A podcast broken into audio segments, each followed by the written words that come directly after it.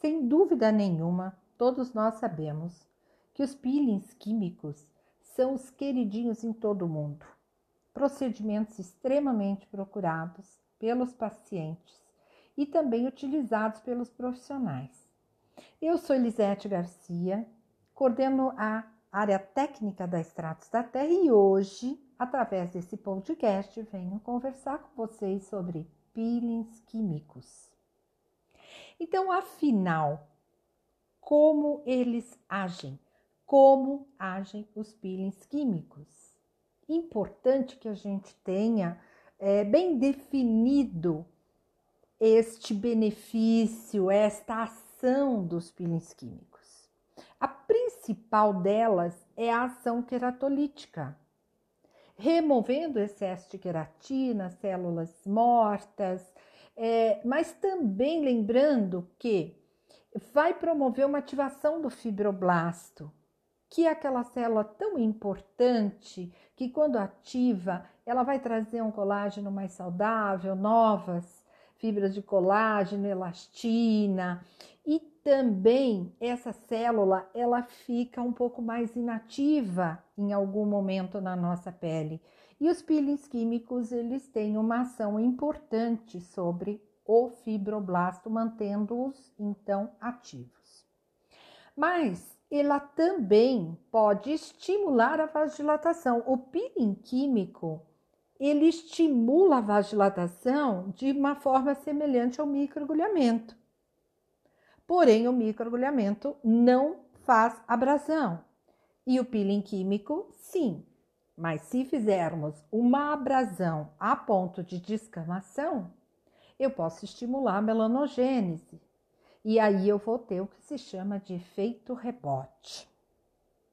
Mas é importante lembrar que os peelings químicos estimulam a renovação, normalizam o turnover celular, promove aquela descompactação córnea, abre espaço entre os corneócitos para aumentar o nível de permeação dos ativos que a gente vai utilizar no tratamento. E sim, ele tem uma ação clareadora por remover as células pigmentadas que estão na superfície. Essas ações, elas podem ser complementadas com outros ativos e daí a gente fazer aquele plano de tratamento clareador, rejuvenescedor, antiacne. A gente conhece muito tipo de peeling, não é? O peeling físico, enzimático, mas o peeling químico, o que é de fato peeling químico? É aquele processo de remoção das camadas mais superficiais da pele, porém através de um produto químico, um ácido. Esse ácido ele vai é, meio que proporcionar destruição controlada da epiderme. Lembrando que sempre ele vai afetar de alguma maneira a derme. Se o objetivo do peeling é descamar, renovar, reestruturar, regenerar a pele, quanto menor trauma, menor destruição, mais resultado ele trará. E aí eu faço uma pergunta. Vocês já perceberam que nos últimos tempos nós não tivemos nenhum peeling abrasivo no mercado? Toda vez que surge um ativo novo para um peeling químico, sempre vem com este caminho da preservação da pele, da hidratação. Isso é extremamente importante, a gente rever, a gente pensar de uma forma diferente, eu não preciso tanto trauma, porque o menor trauma possível eu vou estar afetando a derme. E é muito importante que a gente mantenha a derme em funcionamento perfeito, a barreira cutânea sempre muito bem preservada para que eu tenha uma pele saudável. Então, sem dúvida nenhuma, a gente sabe que para se fazer uma esfoliação química, um peeling químico, eu preciso de um ácido. Alguns ácidos são mais conhecidos nos cosméticos, né? O alfa-hidroxiácido, o beta-hidroxiácido, o, o polihidroxiácido. O alfa-hidroxiácido, eles são conhecidos como os ácidos das frutas. Eles fazem é, essa diminuição da coesão dos corneócitos. Os mais comuns que a gente utiliza em cosméticos é o glicólico, que vem da cana-de-açúcar, o mandélico, o lático, entre outros, de origem vegetal. Já os beta-hidroxiácidos são cadeias químicas diferentes dos alfa-hidroxiácidos e também têm propriedades diferentes. Também é esfoliante, seborregulador, diminui o espessamento da pele, mas com uma ação antibactericida, antifugicida, anti-inflamatório. Ele pode, inclusive, o beta-hidroxiácido, ser utilizado em combinação com alfa-hidroxiácido ou com polihidroxiácido. E o beta-hidroxiácido mais utilizado na estética é o ácido salicílico. E também temos os polihidroxiácidos. Eles têm uma molécula maior que o alfa-hidroxiácido, por isso eles agem apenas na superfície da pele, promovendo uma ação hidratante, também esfoliante, claro, mas antioxidante, posso usar numa pele é, com rosácea, numa pele sensível, numa pele sensibilizada. E o mais conhecido é a gluconolactona, com todas essas ações. A gente tem, por exemplo, muito em uso nos cosméticos o ácido mandélico, né? Que é um alfa-hidroxi ácido derivado da hidrólise do extrato, do extrato da amêndoa amarga. O mandélico ele pode ser usado no tratamento de fotoenvelhecimento, hiperpigmentação, acne, tratamento anti-idade, tratamento de estrias. O ácido mandélico ele pode ser usado compondo um tratamento ou em parceria com outros ácidos, porque bem sabemos que só os peelings químicos não tratam as queixas principais, não tratam os problemas principais de pele. A gente precisa de uma sinergia de princípios ativos, onde os ácidos serão de extrema importância na formação do protocolo. Já o glicólico, ele vem da cana-de-açúcar, com alfa-hidroxiácido também. Também promove a renovação celular, diminui a espessura da pele, é, favorece a permeação através da descompactação do extrato córneo. É, ele faz um, algo muito semelhante ao mandélico, né? E a gente utiliza o glicólico para peles envelhecidas, acneicas, é, para manchas, quando a gente quer o estímulo do colágeno, ele faz muito bem a acelerar o turnover da epiderme, estimulando a síntese de colágeno, trazendo células novas para a superfície. Então, o glicólico hoje, ele continua com ações muito importantes e geralmente ele é utilizado como o mandélico num protocolo com outros princípios ativos que tragam benefício para aquela queixa daquela cliente. Já o ácido lático, por exemplo, que é derivado do leite, a gente poderia falar do cógico, é, do málico, né? É, o cógico extraído do arroz, o málico da maçã, enfim. O ácido lático ele é muito utilizado ele tem múltiplas funções, ele não faz uma abrasão uh, inflamatória, mas ele traz hidratação para a pele, regula o pH, traz umectação, que é aquela maciez. Ele também é um agente antimicrobiano, também pode auxiliar no clareamento, no rejuvenescimento. Então a gente vai fazendo sinergia desses ácidos, fazendo os peelings químicos cada vez menos é, abrasivos e inflamatórios, mas com resultados seguros, sem o que a gente chama do efeito rebote. E o ácido salicílico, que é um beta-hidroxiácido, que também é queratolítico, mas como ele tem uma ação antimicrobiano, é, ele evita a contaminação de bactéria, de fungos oportunistas, ele é muito utilizado nos cosméticos antiacne. E tem um, uma questão muito interessante sobre o ácido salicílico, que nós também temos o Salixpil, que é um beta-hidroxiácido vegetal, que é obtido da Salix alba ou salgueiro branco e é processado por, por biofermentação com bactérias Lactobacillus lactis. É, após esse processo de fermentação, esse extrato é filtrado de maneira sustentável e aí faz-se um doseamento de ácido salicílico e ele se torna o ácido salicílico obtido de fonte natural, biocompatível, consegue uma permeação até mais profunda, com uma ação muito interessante e ele pode ser utilizado em parceria com os outros alfa e beta hidroxiácidos. Também promove a renovação, normaliza os ossos dilatados, tem uma ação anti-inflamatória, antimicrobiana, antissética, mas ele promove menos irritação.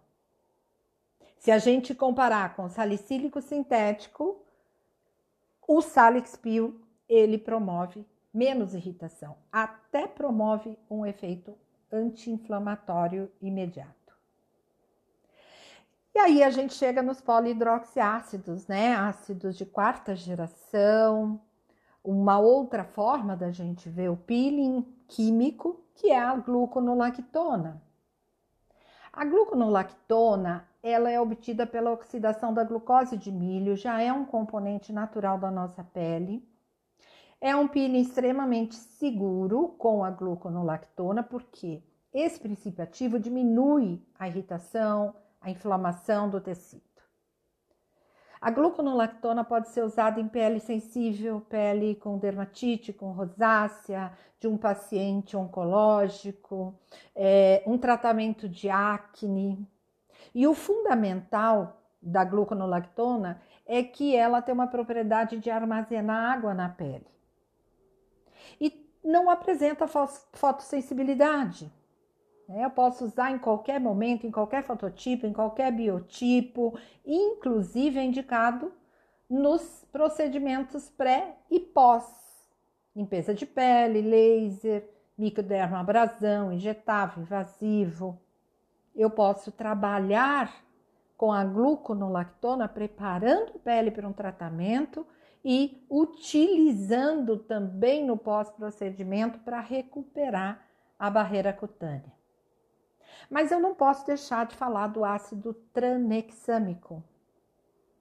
Ele vem de origem é, medicamentosa. Ele foi produzido pela primeira vez em 1962 pelos investigadores japoneses Shozuki e Utako. Ele está na lista, o ácido tranexâmico, de medicamentos essenciais da Organização Mundial de Saúde. Porém, ele foi trazido para uso tópico e na pele ele é eficaz no clareamento de manchas, principalmente manchas solares, fotoenvelhecimento, melasma, as manchas pós-inflamatórias.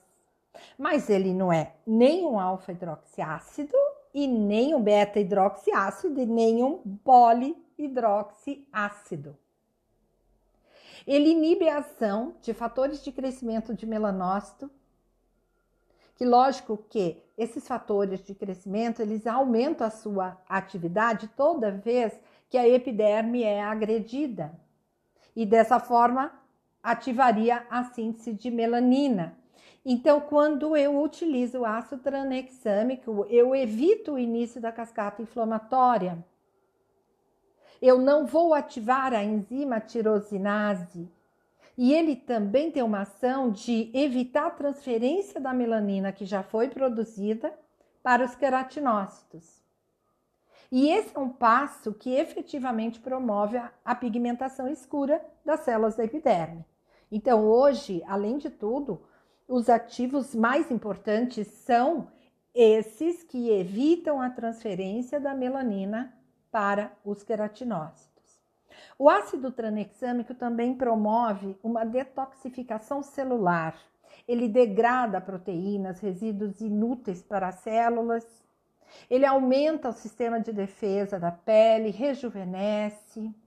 Mas a principal função é inibir a conversão do plasminogênio em plasmina, que é isso que estimula fatores inflamatórios, e os fatores inflamatórios vão aumentar a produção de melanina. E aí ocorre a mancha. Então, o tranexâmico hoje ele tem seu papel fundamental num tratamento clareador. Mas para usar os peelings, eu preciso, antes de tudo, entender a ação de cada um, a necessidade da pele e planejar. Planejar o tratamento, plano de tratamento. Eu vou fazer um planejamento. Lembrando que os peelings podem destruir ou melhorar as estruturas importantes, como por exemplo, filagrina, glicosaminoglicanas. Essas estruturas são importantes para a nossa hidratação natural. E essa pele que vai receber os peelings sempre deve estar preparada com pré-procedimento, devem estar muito hidratadas. A pele para passar por um peeling, ela precisa ter um preparo e precisa ter um pós-procedimento. Quando eu agrido a superfície da pele, em 5 a 7 dias eu tenho que recuperar essa barreira cutânea. A pele tem que estar recuperada entre um peeling e outro. Se eu promovo várias aplicações de peeling a todo momento e esses peelings eles se traduzem numa descamação, eu não permito a recuperação da pele. E essa pele fica desprotegida. E eu não quero uma pele desprotegida. Então, lembrando, descamação intensa prejudica impede a síntese de lipídios que são super importantes, lembrando que os lipídios é, são os cimentos que sustentam, é o cimento entre os tijolinhos, entre as células que mantém a nossa pele intacta. São os lipídios que evitam que a gente tenha aquela coceira, aquela sensibilidade, aquela falta de hidratação. Então, cuidado com o ritmo da aplicação dos peelings. Se eu estou utilizando um peeling de ordem cosmética, que a nossa legislação permite que a gente use 10% de ácido num pH entre 3,5 para cima, eu posso fazer semanalmente.